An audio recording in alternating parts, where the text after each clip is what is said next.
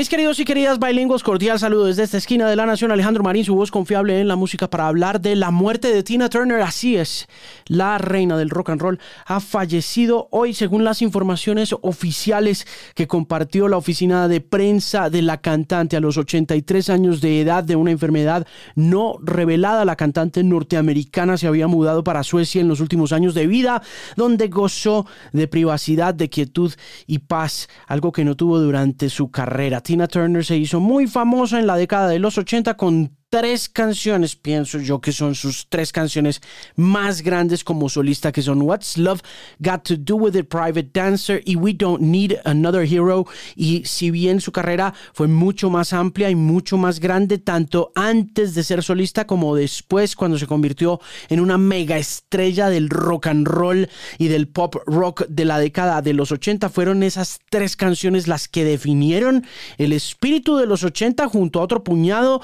de artistas y de canciones como Cindy Lauper, como Billy Joel, como Bruce Springsteen, como Michael Jackson, de manera que uno podría decir que en un pequeño abanico de canciones y de artistas de la década de los 80, Tina Turner ocupa un lugar muy importante y muy especial por esas canciones, porque esas canciones lograron cruzar los océanos, lograron traspasar barreras, lograron tumbar muros idiomáticos, se convirtieron en parte esencial de la cultura pop, fueron cosas gigantescas. What's Love Got to Do with It sigue siendo una de esas canciones de amor y de desamor que causan un impacto contundente en los públicos y en las audiencias. Fue hija de MTV de alguna manera, fue un sex symbol indiscutible, una mujer negra, orgullosa y empoderada en épocas en que el empoderamiento todavía no era una discusión, no era una conversación, una mujer que nació en Brownsville, en Tennessee, en 1939 y cuyo nombre de pila era Anna May Bullock, abandonada por sus papás. Su mamá la abandonó a los 10 años, se fue a vivir a St. Louis, a Missouri. Su papá a los 13 años terminó en un hogar adoptivo, una familia de apellido Henderson la recibió en su casa donde aprendió una serie de pequeñas labores en el hogar como el cuidado de niños y los oficios varios, pero también le dieron la posibilidad de gozar de una educación, algo que no pudo emprender con mucho éxito. Ella dice en varias conversaciones, libros, biografías y memorias que probablemente por los vejámenes de una niña es que no fue muy feliz a pesar de no haber sido escasa en términos de ropa, comida y techo. Tina Turner dice que sus papás, hasta que la abandonaron, la trataron relativamente bien.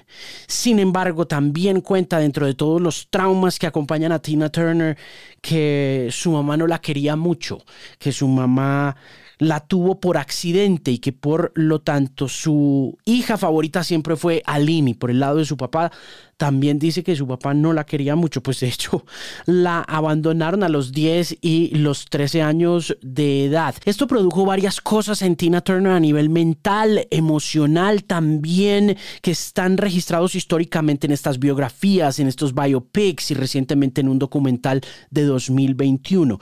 Una de esas cosas que más me llama la atención de Tina Turner entre los 13 y los 14 años de edad cuando llega a esta casa de blancos en Brownsville, en Tennessee, fue este deseo de educarse, de ir al colegio. Sus papás eran recolectores, eran campesinos, habían dedicado toda su vida al campesinato y esto producía una especie de división cultural y socioeconómica que hacía que las personas que se dedicaban a ese oficio no fueran al colegio, pero Tina siempre tuvo esta idea y esta intención de ir al colegio, de educarse, de aprender a leer, de aprender a escribir, algo que sus papás no lograron. Así que de la mano de los Henderson, además de aprender cosas como modales, que para ella fueron muy importantes, aprendió a leer, aprendió a escribir y si bien nunca fue muy brillante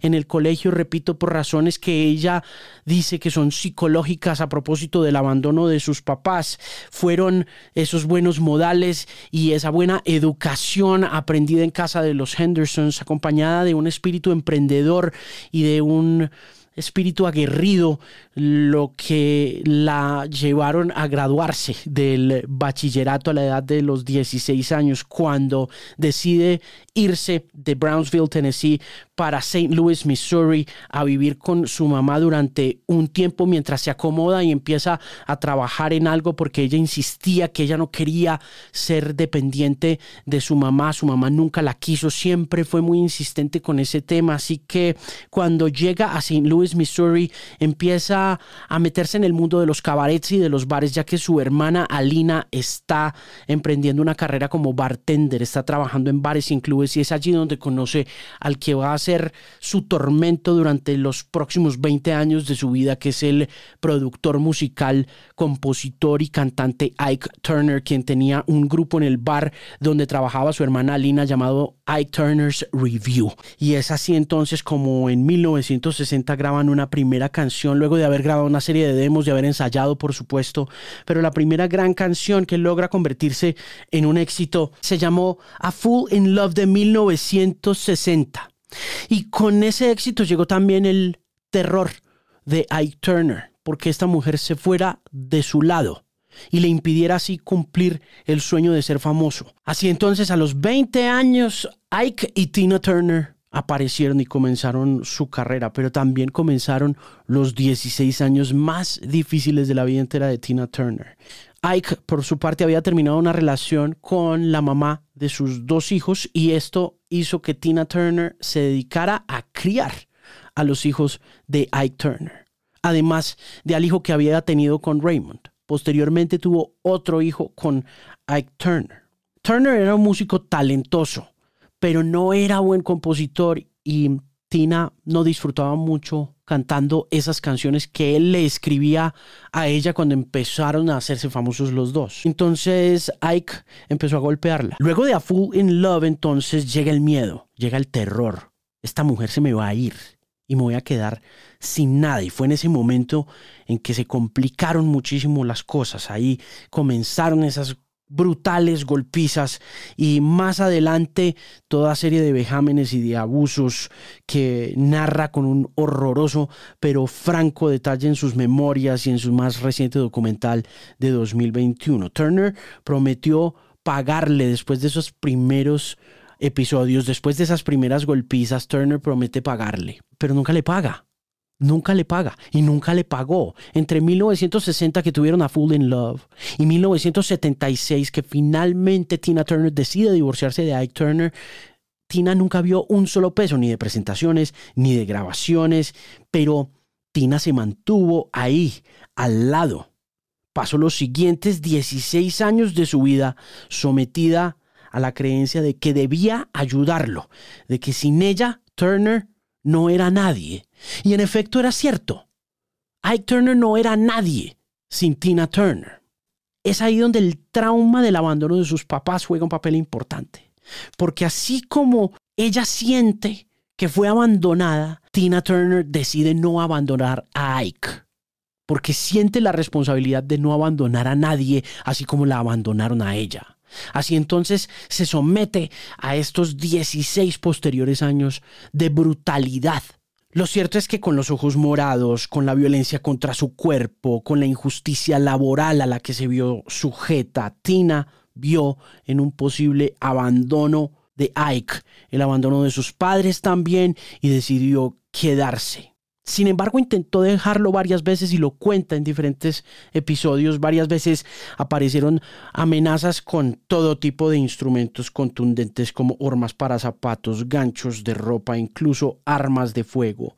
Y fue tanta la presión en cierto momento que Tina Turner intentó suicidarse, pero finalmente tomó sus maletas y se largó abandonó a Ike Turner sin un peso en el bolsillo, con todas las amenazas encima y también con los hijos, incluyendo los hijos de Ike Turner, por los que vio hasta bien entrada en la vejez, porque siempre vio por sus hijos y siempre vio por su mamá.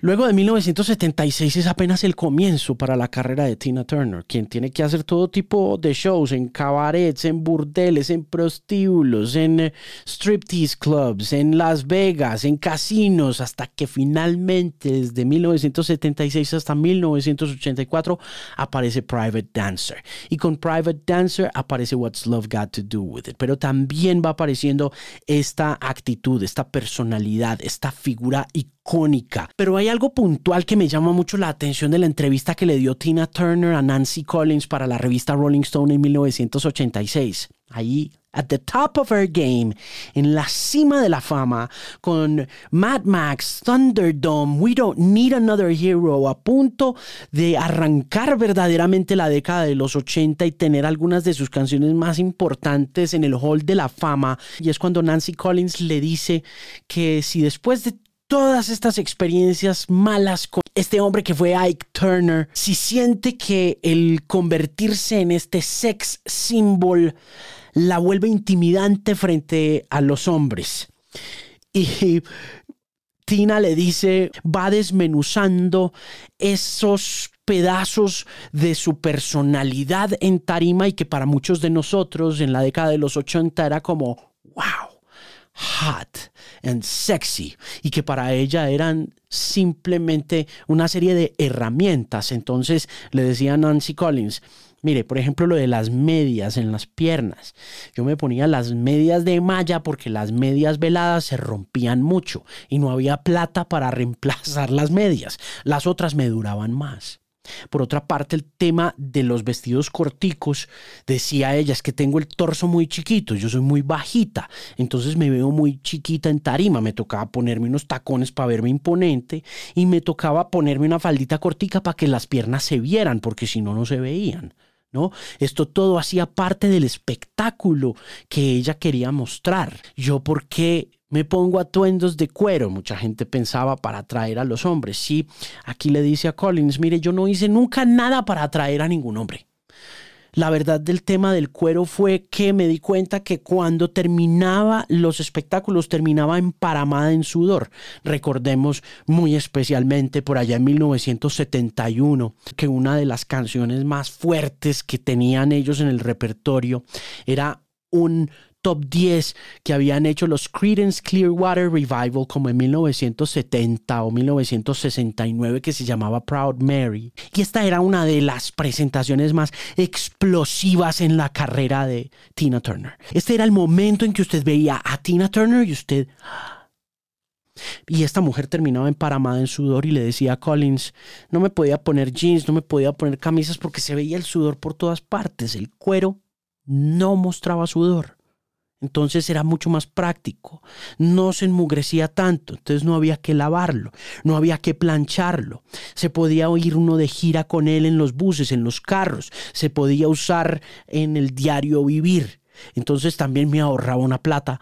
De manera que toda esa espectacularidad y esa sensualidad y sexualidad es fruto como muchas de las otras cosas que pasaron en la carrera de Tina Turner, de un instinto de supervivencia que la hacen una de las mujeres más fuertes, grandes y talentosas que han dado los Estados Unidos. Hizo las cosas muy bien.